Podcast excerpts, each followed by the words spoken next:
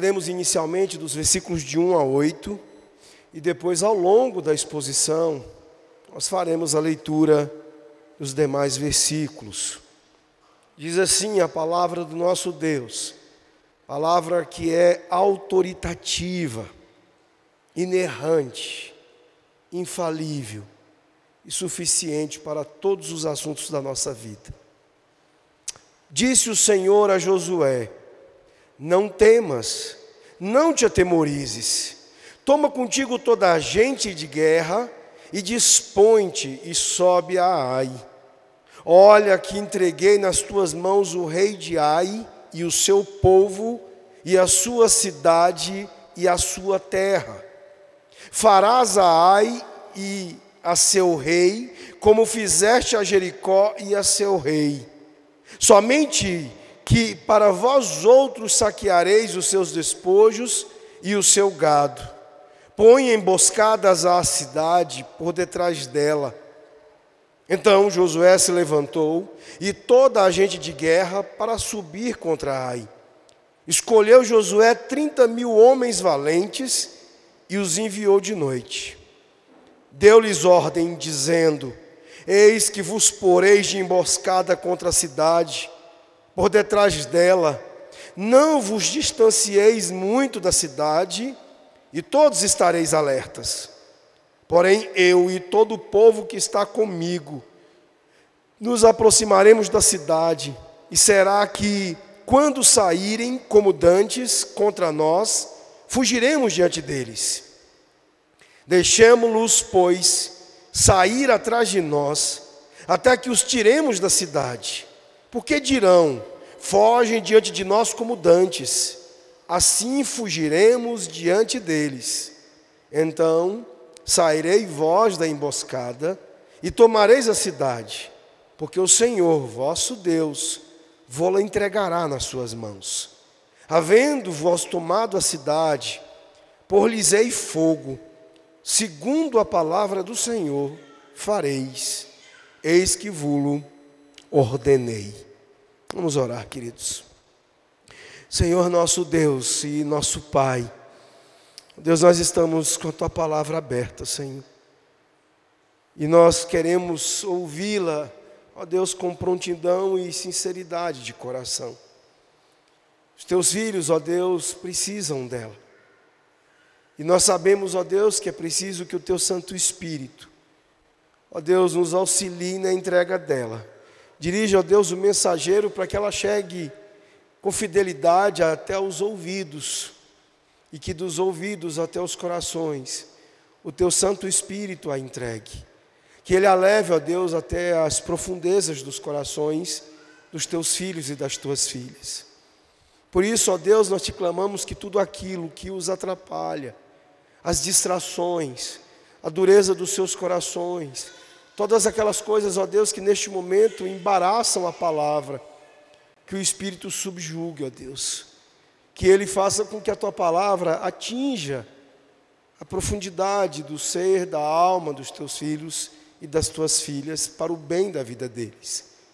Para que nesta manhã, ó Deus, mais do que sobre reis, eles possam ouvir sobre o grande rei que eles possam, ó Deus, encontrar-se com Jesus, o Rei dos Reis, o verdadeiro Rei. É o que nós te pedimos, ó Deus, no nome dEle, do Senhor Jesus Cristo. Amém.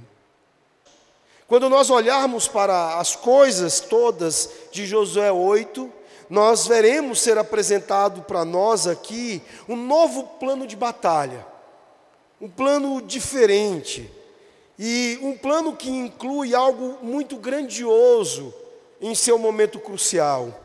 Um evento religioso realizado por ordem do próprio Deus. Desde as palavras iniciais deste capítulo até as suas palavras finais, ele é grandioso. Nós vemos no versículo 1 o texto começando com a grandiosidade das expressões da palavra e o Senhor disse a Josué. E na declaração final, o texto igualmente usa palavras grandiosas para fechar o texto, dizendo: E depois ele leu todas as palavras da lei. Meus irmãos, todas estas expressões, elas apontam em sua grandiosidade para a presença e o poder de Deus, preenchendo este capítulo como um capítulo onde Deus ordena as coisas para o seu povo do começo ao fim. Onde Deus está estabelecendo o seu povo, conduzindo com a sua santa condução o tempo todo. E o que nos chama a atenção, aquilo que irá nos trazer grande ensinamento, é a maneira como agora Israel se comporta diante de Deus. Porque Israel obedeceu. E à medida que Israel obedeceu à palavra de Deus, aqui neste capítulo, Deus usou o seu poder para entregar Ai em suas mãos. E Deus, então, ele faz aqui um grande ato de redenção do povo de Israel, depois deste povo ter experimentado uma terrível, uma dura, esmagadora e humilhante derrota no capítulo 7. E nós veremos que Deus começou este caminho de redenção nos versículos 1 e 2, estabelecendo para o povo um novo começo. Vejam comigo novamente os versículos 1 e 2. Disse o Senhor a Josué: Não temas, não te atemorizes, toma contigo toda a gente de guerra e dispõe-te e sobe a Ai. Olha que entreguei nas tuas mãos o rei de Ai e o seu povo e a sua cidade e a sua terra. Farás a Ai e a seu rei como fizeste a Jericó e a seu rei, somente para que vós outros saqueareis os seus despojos e o seu gado, põe emboscadas a cidade por detrás dela. Meus irmãos, depois de este povo ter sido tão duramente derrotado, o Senhor está trazendo aqui a palavra dele a Josué, para dizer que está pondo o povo de Israel em um novo começo em relação à conquista de Ai. E a maneira como esse capítulo começa é lindíssima. Há algo muito bonito, meus irmãos, neste verso de abertura.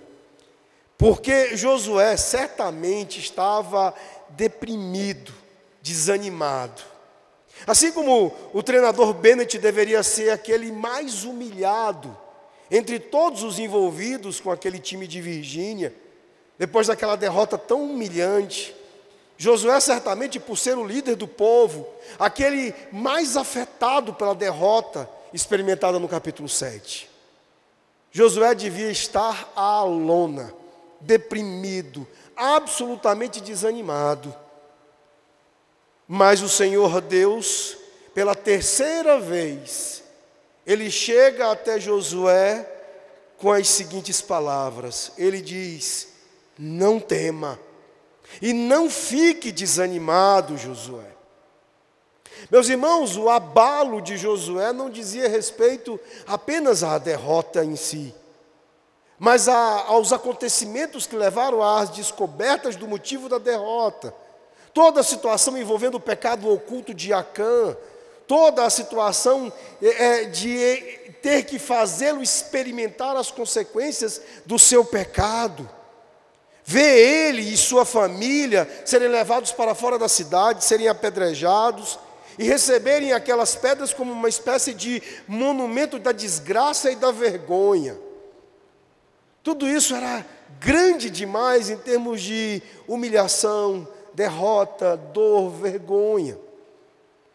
E o Senhor, então, novamente, por uma terceira vez, ele está se achegando ao seu líder, a Josué, e dizendo a ele, com palavras doces, gentis: Não temas, e não te atemorizes, não fique desanimado. Meus irmãos, se essa fosse a única mensagem do nosso capítulo, ela seria bastante. Não tema, não tenha medo e não se assuste. Isso seria bastante para sairmos daqui pela manhã.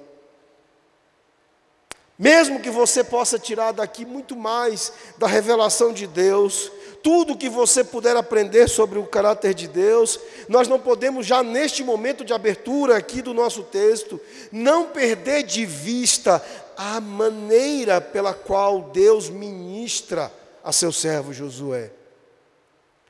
Ele está dizendo, de maneira pastoral, ao seu líder: não temas e não te assustes. Eu sustento a tua liderança, eu sustento o meu povo, eu conduzo o meu povo, e o meu povo não começará de novo, e o meu povo não terá novos caminhos, e o meu povo não saberá o que é redenção, se eu não cuidar de vocês. E então é este o Deus que se aproxima do seu povo para lhe dar um novo começo. É por isso que nós temos a certeza, a confiança de que podemos experimentar a promessa da obediência, porque Deus, o próprio Deus, se encarrega de dar ao seu povo novos começos. Mas em segundo lugar, há uma coisa interessante já no verso 2 aqui do texto. A conquista de Ai, ela obviamente deve envolver aquilo que nós já vimos, já havíamos falado outras vezes, por exemplo, da própria conquista de Jericó e daquilo que havia sido afirmado por Moisés em Deuteronômio quanto à necessidade de destruição destes povos inimigos de Deus. Pela sua própria maldade, porque estes atos de conquistas, eles também são atos de juízo, de julgamento de Deus contra a maldade desse povo. E aqui é interessante que há, há uma modificação nesse novo começo estabelecido por Deus para a conquista de Ai. Porque agora a destruição será apenas parcial, como nós veremos nos versículos 27 e 28. Vejam comigo, capítulo 8, verso 27 e 28. No verso 2, ele já deixa claro na segunda parte que haverá uma exceção em relação a Jericó, que dessa vez os despojos Aqueles que de maneira oculta, escondida pelos seus próprios meios, Acã tentou pegar, agora o próprio Deus está permitindo que eles possam ficar com eles. E aí nos versos 27 e 28 o texto diz que eles de fato ficaram com eles. Os israelitas saquearam, entretanto, para si o gado e os despojos daquela cidade, segundo a palavra do Senhor que ordenara a Josué. Então Josué pôs fogo a Ai e a reduziu para sempre a um montão, a ruínas, até o dia de hoje. Então a destruição já não foi total. O resto daquilo que o Senhor permitiu fosse tirado, isto sim foi tudo tornado em cinza, nos mesmos termos que deveriam ser é, apresentados como consagração ao Senhor, como uma destruição representativa da ira de Deus contra a maldade daquele povo. Então, em contraste com Jericó, que foi totalmente dedicada à destruição, na cidade de Ai é permitido aos israelitas levarem os despojos. E aqui nós poderíamos ser tentados a pensar: mas por que, que Deus reagiu da maneira que, que reagiu com Acã, se agora as, as pessoas estão podendo levar os despojos? Meus irmãos, a questão não é se eles precisam dos despojos. A questão é: você ouvirá a instrução do Senhor e fará o que ele determina, o que ele diz? O grande problema em relação às coisas que tomamos, ou aquilo que pegamos pelos nossos próprios meios, em desprezo e ignorância às prescrições do Senhor, não é se temos necessidade delas ou não, é se isso foi permitido ou não pelo Senhor. O Deus que nos proporciona novos começos, Ele deixa claro, os termos são dele, a condução é dele, a direção é dele. Deus é Deus. Esta é uma das grandes dificuldades que nós temos de experimentar redenção, de experimentar novos começos, porque nós insistimos em querer fazer as coisas do nosso jeito, à nossa maneira. Nós queremos exercer controle. Nós embirramos com a palavra de Deus quando lemos isso aqui, porque dissemos: Mas por que agora o Senhor deixa eles levarem? E matou aquele homem e a família dele porque ele pegou um pouquinho de coisa para ele. Porque Deus é Deus. E você é você. Você jamais será Deus, nem mesmo vai chegar perto disso. Então, meus irmãos, nós precisamos baixar a bolinha do nosso controle.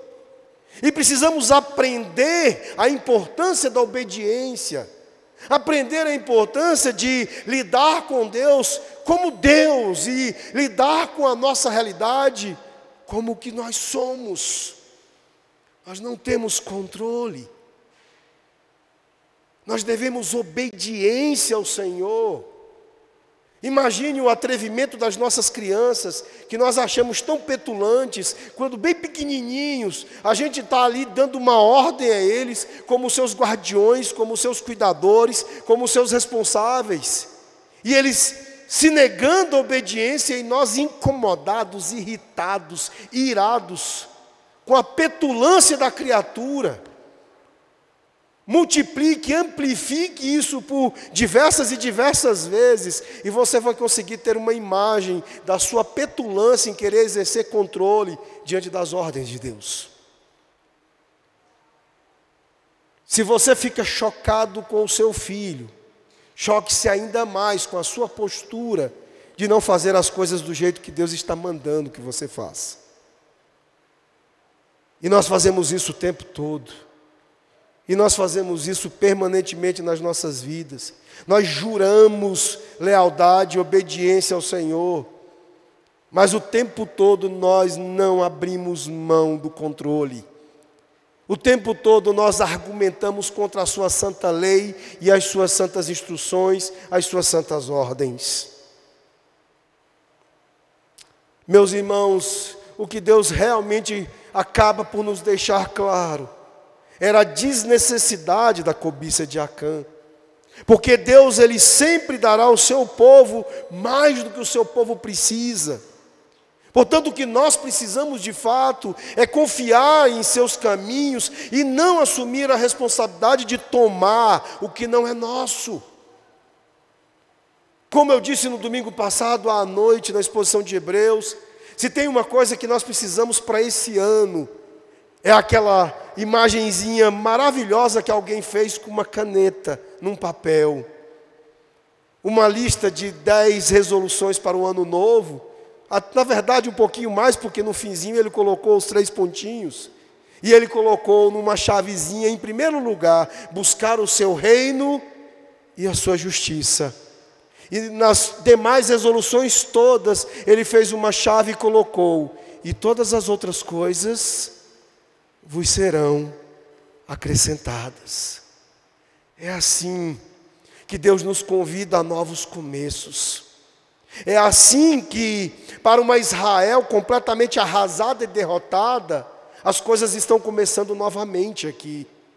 Porque para esta Israel, Deus diz ao seu líder: não temas, não te atemorizes, eu sou com vocês, eu cuido de vocês. Esta é a primeira grande verdade que observamos nos atos de redenção de Deus aqui. A de que Deus é o Deus que traz ao seu povo um novo começo. Mas Deus também traz para a vitória do seu povo uma nova estratégia. A partir do versículo 3, vejam algumas instruções e depois nós vamos voltando nelas. Ele diz assim: Então Josué se levantou e toda a gente de guerra para subir contra Ai, escolheu Josué 30 mil homens valentes e os enviou de noite. Deu-lhes ordem, dizendo: Eis que vos porei de emboscada contra a cidade, por detrás dela. Não vos distancieis muito da cidade, e todos estareis alertas. Porém, eu e todo o povo que está comigo nos aproximaremos da cidade, e será que quando saírem, como dantes contra nós, fugiremos diante deles. Deixemos-los, pois, sair atrás de nós, até que os tiremos da cidade, porque dirão: fogem diante de nós como dantes, assim fugiremos diante deles. Então saireis vós da emboscada e tomareis a cidade, porque o Senhor vosso Deus vou-la entregará nas vossas mãos. Havendo, pois, havendo-vos tomado a cidade, polisei fogo, segundo a palavra do Senhor, fareis, ei que vos ordenei. Meus irmãos, é interessante que esta abordagem para vencê-los, ela repete alguns atos anteriores da própria medida de ataque que foi feita contra a cidade um pouco antes. Mas há algumas ênfases do nosso texto que nos chamam a atenção sobre o fato de que há aqui de fato uma nova estratégia. A ênfase das ordens de Josué é deixar claro que Deus está mandando, que Deus está ordenando e que eles devem rigorosamente fazer do jeito que Deus está mandando. A ênfase é na obediência. A nova estratégia é, então, um reforço sobre o coração e a mente do povo quanto à importância da palavra de Deus e quanto à importância da obediência à palavra de Deus. Interessante que quando o rei de Ai, ele vê os israelitas na frente da cidade, ele sente que a vitória está ao seu alcance, assim como na primeira batalha. Ele comete o erro o grande erro, o terrível erro de achar que as coisas serão igualmente como antes. Então ele reúne o exército e sai ao encontro dos israelitas na batalha, e as tropas, sob o comando de Josué, elas fogem, como Josué está aqui orientando eles a fazerem. Vejam agora os versículos de 9 até o 16. Assim Josué os enviou, e eles se foram à emboscada e ficaram entre Betel e Ai, ao ocidente de Ai. Porém, Josué passou aquela noite no meio do povo. Levantou Josué de madrugada, passou revista ao povo, e subiram ele e os anciãos de Israel diante do povo contra Ai. Subiram também todos os homens de guerra que estavam com ele, e chegaram-se e vieram defronte da cidade e alojaram-se do lado norte de Ai. Havia um vale entre eles e Ai. Tomou também uns cinco mil homens e os pôs entre Betel e Ai, em emboscada ao ocidente da cidade. Assim foi posto o povo, todo o acampamento ao norte da cidade, a emboscada ao ocidente dela, e foi Josué aquela noite até ao meio do vale. E sucedeu que, agora vejam só, vendo o rei de Ai, ele e os homens da cidade, apressaram-se e, levantando-se de madrugada, saíram de encontro a Israel à batalha, defronte das campinas, porque ele não sabia achar-se contra ele uma emboscada atrás da cidade.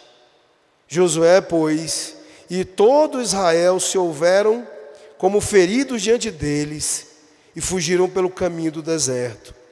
Pelo que todo o povo que estava na cidade foi convocado para os perseguir, e perseguiram Josué e foram afastados da cidade.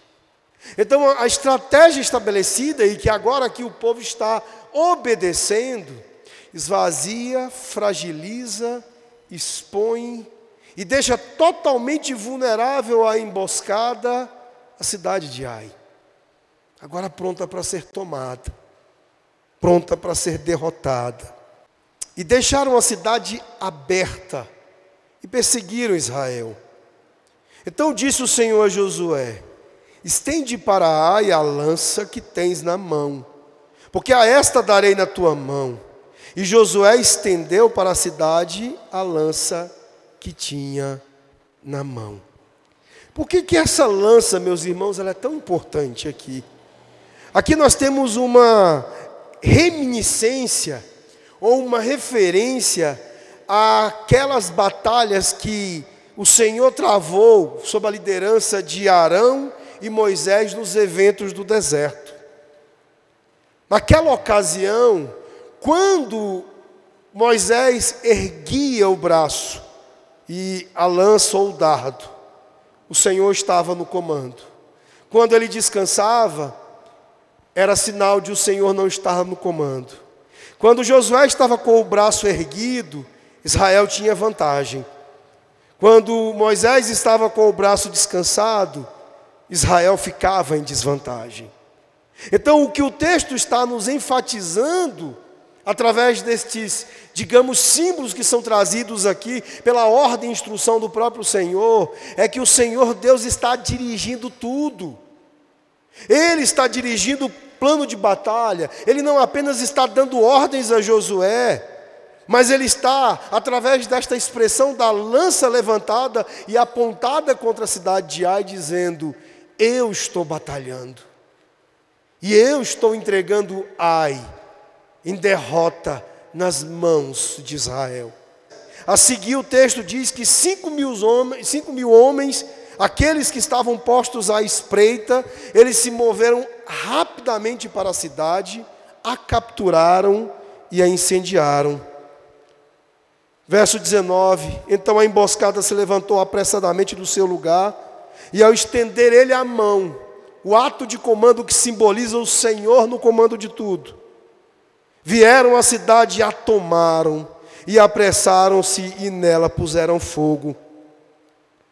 Virando-se os homens de Ai para trás, olharam, e eis que a fumaça da cidade subiu ao céu, e não puderam fugir nem para um lado nem para outro, porque o povo que fugia para o deserto se tornou contra os que os, que os perseguiam. Agora, como é que é a situação aqui nos apresentada em relação aos soldados da cidade de Ai? Eles olham, a sua cidade está sendo incendiada. Tarde demais para voltarem. As forças israelitas, sob o comando de, o comando de Josué, também veem a cidade em chamas. E com esta visão, os 25 mil soldados na companhia de Josué agora atacam os soldados de Ai. E ao mesmo tempo, os outros cinco mil soldados que haviam emboscado a cidade correm em outra frente também contra estes soldados de Ai. E o que nós vemos é o exército de Ai preso num cerco militar sem ter para onde fugir. E todo o exército inimigo é destruído. E tudo, em resumo, de acordo com com a instrução do Senhor. O versículo 2 ele disse: Farás com Ai e seu rei, como fizeste com Jericó e seu rei. E o povo está aqui, pela obediência ao Senhor, vencendo finalmente a cidade de Ai. Mas finalmente o texto nos traz, os versículos de 30 a 35, que esta redenção ela também se estabelece para nós com um novo compromisso, uma grande renovação. Vejam os versículos de 30 a 35, o que que nos diz o nosso texto. Então Josué edificou um altar ao Senhor, Deus de Israel, no monte Ebal, como Moisés, servo do Senhor, ordenara aos filhos de Israel, segundo o que está escrito no livro da lei de Moisés, a saber, um altar de pedras toscas, sobre o qual se não manejará instrumento de ferro. Sobre ele ofereceram holocaustos ao Senhor e apresentaram ofertas pacíficas. Escreveu ali em pedras uma cópia da lei de Moisés, que já este havia escrito diante dos filhos de Israel todo Israel, com os seus anciãos e os seus príncipes, e os seus juízes estavam de um e de outro lado da arca, perante os levitas, sacerdotes, que levavam a arca da aliança do Senhor, tanto estrangeiros como naturais, metade deles em frente do monte Gerizim, e a outra metade em frente do monte Ebal, como Moisés, servo do Senhor, outrora, ordenara que fosse abençoado o povo de Israel. Depois leu todas as palavras da lei, a bênção e a maldição, segundo tudo que está escrito no livro da lei. palavra nenhuma houve de tudo que Moisés ordenara, que Josué não lesse para toda a congregação de Israel, e para as mulheres, e os meninos, e os estrangeiros que andavam no meio deles. Meus irmãos, pouco antes de Israel invadir a terra prometida, o povo ele estava acampado nas planícies de Moabe. E ali ouviram Moisés pregar. Pregar a eles sobre a lei de Deus que se revelou no Monte Sinai. E perto do sinal, perto do final de sua exposição, em Deuteronômio capítulo 27, versículos 1 a 8, Moisés ele ordenou o povo de Deus que quando cruzassem a terra de Canaã, eles deveriam realizar esta cerimônia. Que eles deveriam realizar uma cerimônia de renovação da aliança, que é o que acontece aqui. Isso serviria para lembrá-los da aliança, lembrando-os sobre obediência e desobediência, sobre bênçãos e maldições. E é isso que Josué está fazendo aqui. Ele está lendo para todo o povo todo o conselho de Deus. E veja o destaque que nos é dado no final do capítulo, quando é dito que ele leu tudo, que ele leu todas as palavras, que não deixou nenhuma palavra sem ter sido lida. Ele não foi como muitos dos pregadores dos nossos dias, inclusive os ditos reformados, que pregam o que querem. Não, ele fez exatamente como lhe foi ordenado e pregou todo o conselho de Deus. É interessante nós observarmos, meus irmãos, que como parte central desse ritual aqui, foi colocado uma nova cópia da lei, os termos da aliança, sobre um monte chamado Monte Ebal. Metade do povo deveria recitar uns aos outros as bênçãos da aliança em pé em frente ao Monte Gerezim, diz o texto. E a outra metade deveria recitar as palavras de maldição postos neste Monte Ebal.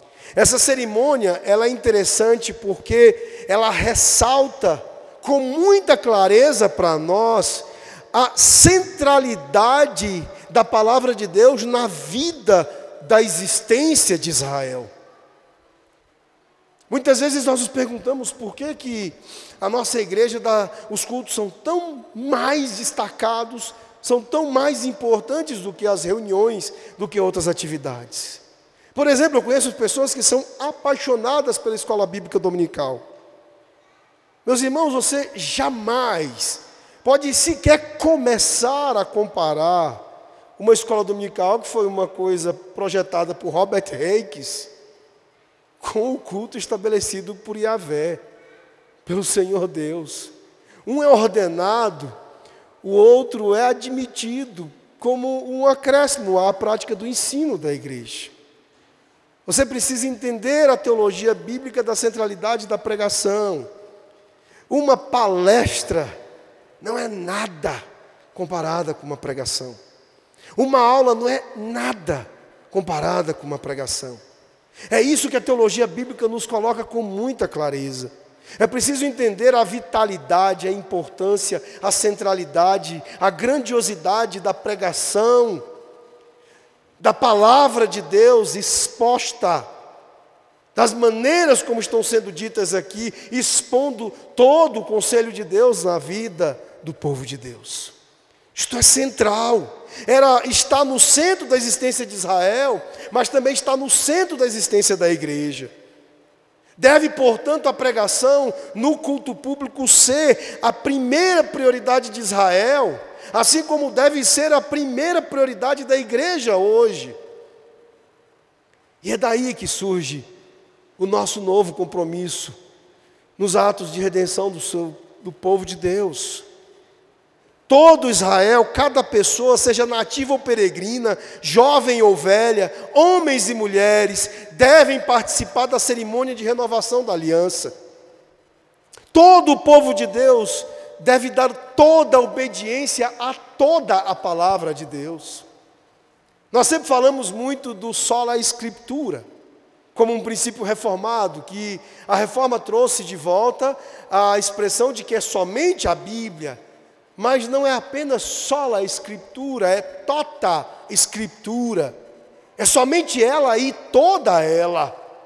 Não apenas as partes que você acha mais, digamos, digestivas do Novo Testamento, ou os salmos, como alguns fazem, de ser extremamente seletivo com relação à palavra de Deus, mas não com clareza cristalina está nos sendo dito aqui que é toda a Escritura.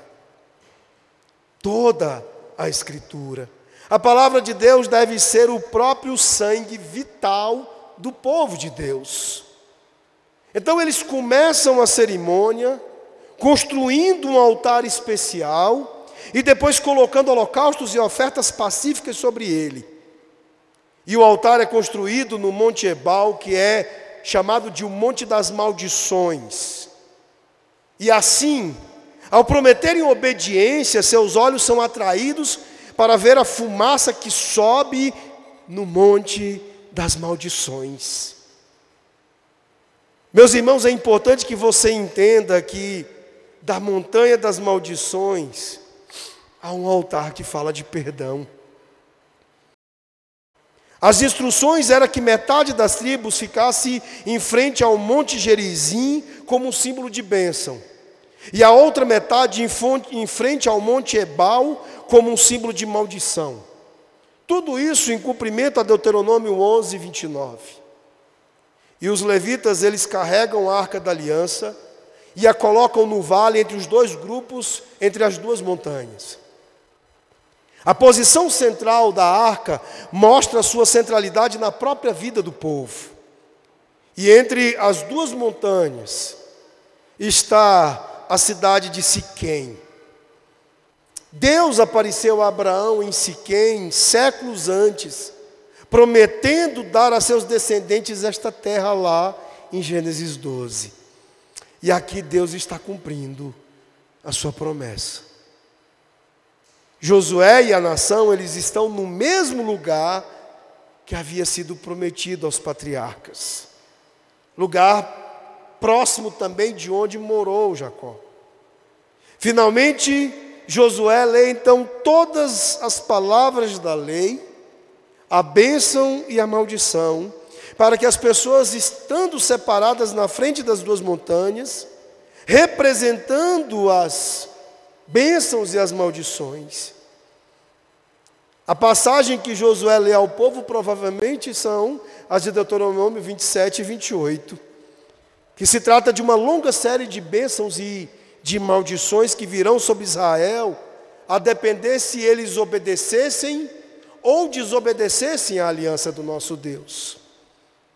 Então temos aqui, queridos, uma grande cerimônia de renovação da aliança, e que foi testemunhada por estas duas montanhas, e por implicação por todas as montanhas de Israel. E agora eu gostaria que você ouvisse as palavras do profeta Miqueias. Porque quando Israel vai se corromper mais à frente, Deus ele convoca estas montanhas para julgar Israel da sua desobediência. O profeta ele diz em Miqueias 6, 1 e 2: Ouvi o que o Senhor diz, levanta-te, defende a tua causa diante dos montes, e os montes ouçam a tua voz. Ouvi, ó montes, a acusação do Senhor e vós, fundamentos duradouros da terra, porque o Senhor tem uma acusação contra o seu povo e contenderá contra Israel. Deus então levanta a sua acusação contra Israel, e se Israel estivesse culpado de ter quebrado aquilo que havia sido é, prometido de obediência com este grande cerimonial de renovação da aliança, então Israel seria exilado. E Israel foi pega corrompida, e Israel foi exilada. Foi isso que aconteceu.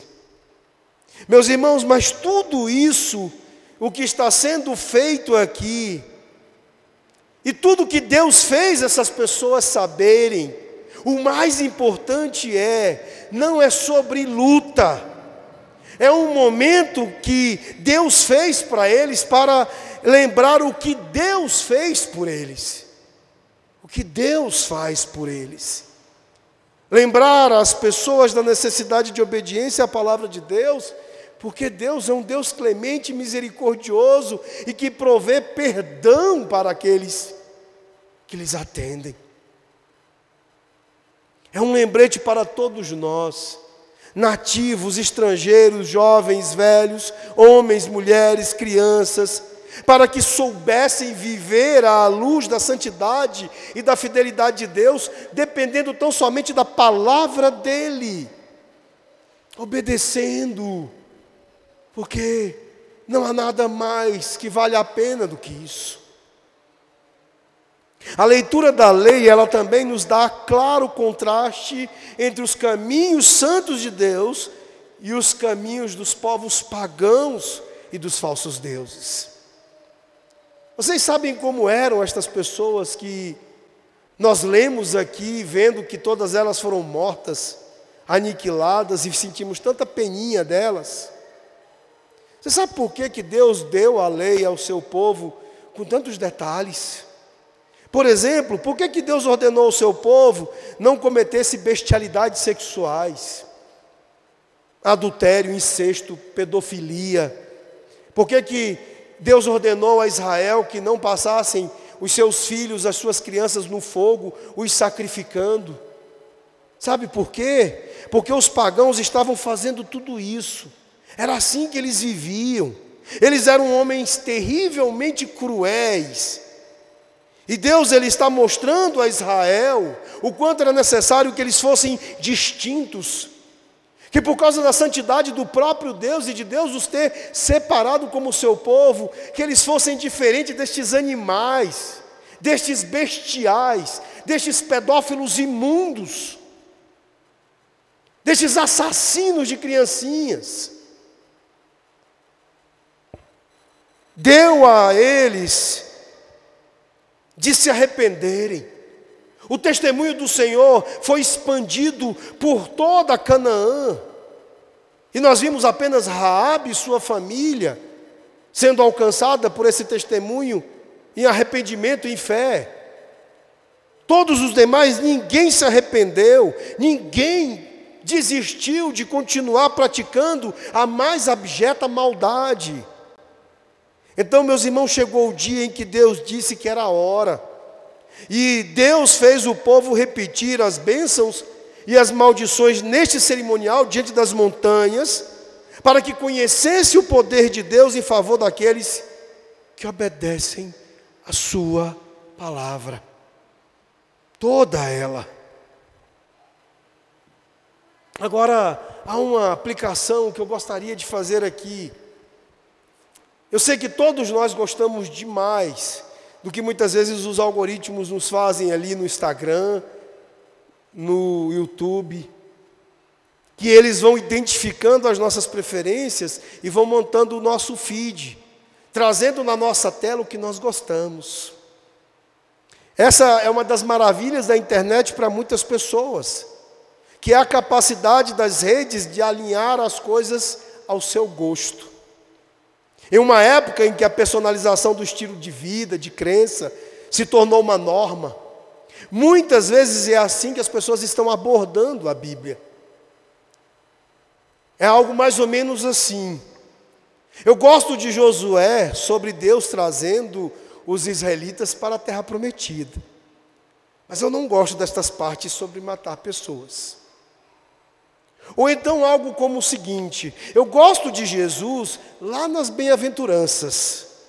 Eu não gosto quando ele fala sobre arrancar seu olho e cortar sua mão. Meus irmãos, nós queremos personalizar a nossa visão das Escrituras e, em última visão, a nossa visão de Deus, como se tivéssemos um algoritmo próprio. Isso está acontecendo. Isso é terrível. O nome disso é idolatria. Talvez você fique chocado em ver um católico romano com aquele tanto de imagem na casa dele, ou um macumbeiro com aquelas imagens deles também. e você acha esta, esta idolatria horrorosa. Eu quero lhe dizer esta manhã, com toda a convicção, com toda a certeza, de que tudo isso é idolatria.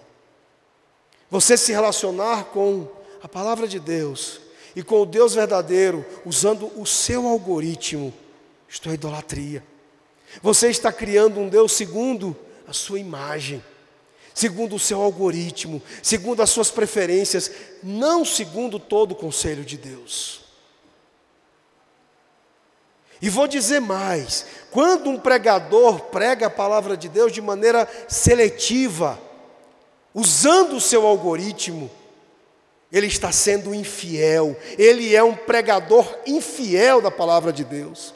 Ele não está pregando todo o conselho de Deus, mas aquilo que o seu algoritmo permite o pregar. Ah, eu vou pregar sobre isso, eu não vou falar sobre essas outras coisas aqui. Isso também é infidelidade. Muitos escolhem fazer com que Deus se ajuste à sua teologia feita por homem. Mas uma leitura honesta das Escrituras simplesmente nos dirá que Deus tem seus próprios padrões.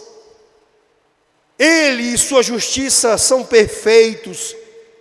A justiça dele está além de qualquer medida. E mesmo que declaremos a nossa intenção de seguir e confiar no Senhor, meus irmãos, assim como os israelitas, nós estamos tendentes a falharmos e nos comprometermos.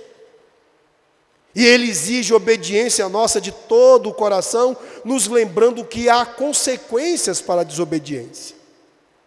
A infidelidade, ela não fica sem consequências. Daqueles que pregam usando de algoritmo, o sangue das suas ovelhas estarão nas suas mãos. Porque aquilo que precisavam ouvir, deixaram de ouvir por causa do algoritmo do pregador, porque o pregador quis ser bonzinho demais, quis fazer de Deus um cara legal, porque ele acha que Deus não estava sendo um cara legal. E ele retirou dos ouvidos das suas ovelhas o que deveriam ouvir. E é nesse sentido que Ezequiel exorta os pregadores. Eles, quando infiéis, terão em suas mãos o sangue de suas ovelhas. O que é que nós devemos fechar aqui de tudo que nós ouvimos? Em primeiro lugar, mesmo no contexto de vitória e obediência na batalha de Jericó, o pecado levanta a sua cabeça feia. Não apenas o pecado oculto de Acã, mas a própria tendência do pecado e do coração pecaminoso de Israel estavam presentes. O pecado sempre está presente.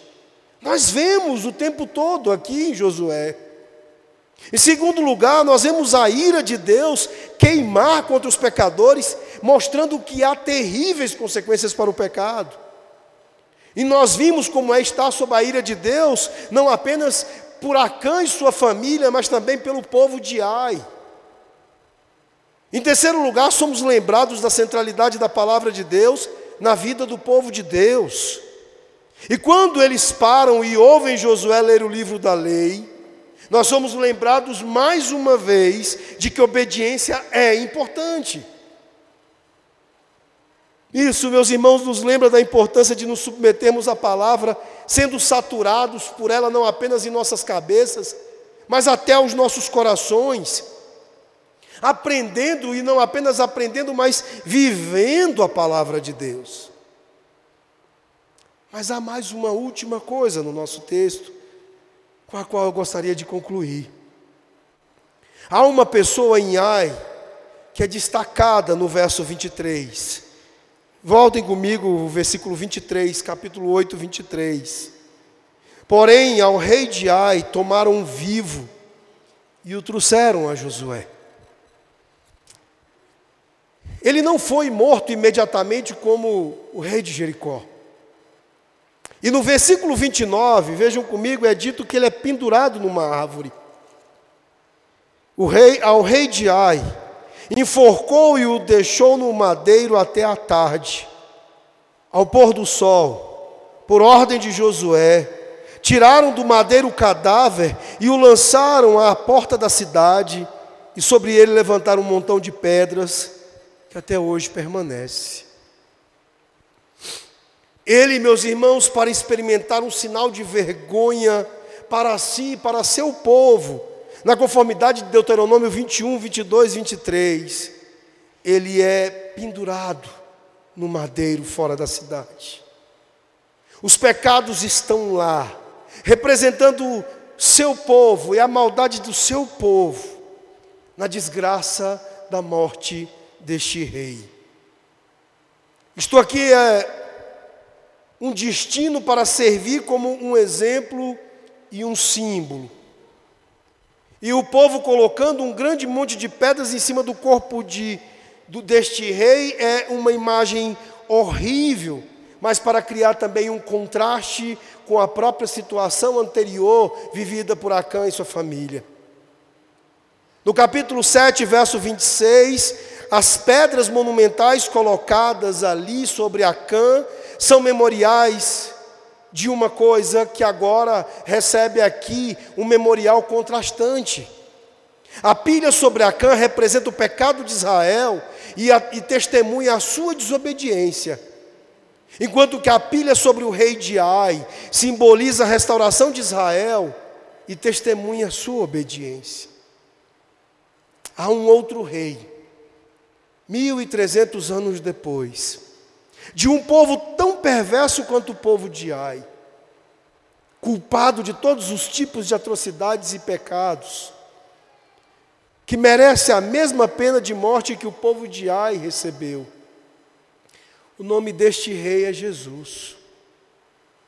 E ele representa todos os pecados de todo o seu povo.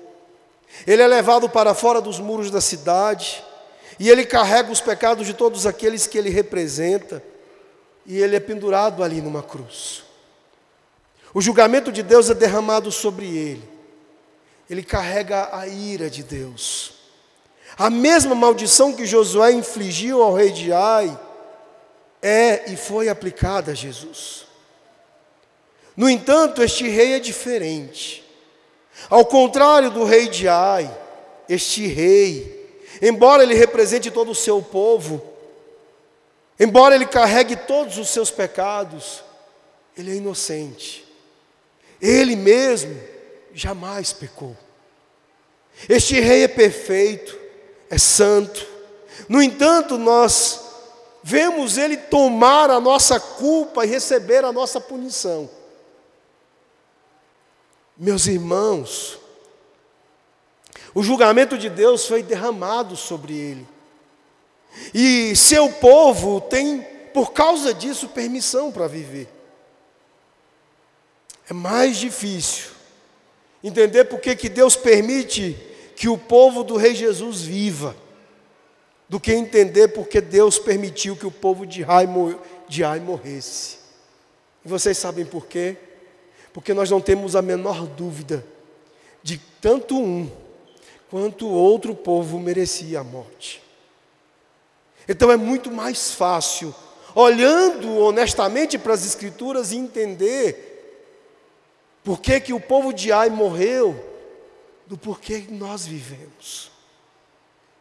E aí reside grande parte do nosso problema, da nossa dificuldade com a Escritura e com o Evangelho. Porque, meu irmão e minha irmã, se você tem um problema com o Antigo Testamento, com a justiça de Deus sendo derramada em julgamento contra aqueles que merecem o julgamento, então você destrói o Evangelho. Porque o mesmo Deus que julga o rei de Ai pelos pecados do seu povo, ele julga seu próprio filho pelos pecados do seu povo. Um evangelho sem ira não é evangelho. Você não pode entender misericórdia e graça até que você entenda que você merece a morte. Enquanto você achar que o Evangelho é menos do que isso. É menos do que você merecendo a morte e sendo livre da morte. Você não terá entendido o Evangelho. Você não pode entender estas coisas enquanto você achar que Jesus é apenas o seu amigo, o seu melhor amigo, o seu companheiro de viagem pela vida. Não. Enquanto você não entender que Jesus é o seu rei e que você precisa desesperadamente dele, porque a única maneira de você viver é por ele ter morrido, então você não terá encontrado o Evangelho, não terá entendido o Evangelho. É assim que nós carregamos a promessa da obediência, porque o verdadeiro rei morreu para que você não pudesse morrer. É por isso que você tem um novo começo. É por isso que você tem novas estratégias. E é por isso que você vive um novo compromisso. Porque você tem um rei que morreu e que viveu para que você pudesse viver. Que Deus te abençoe em compreender estas coisas.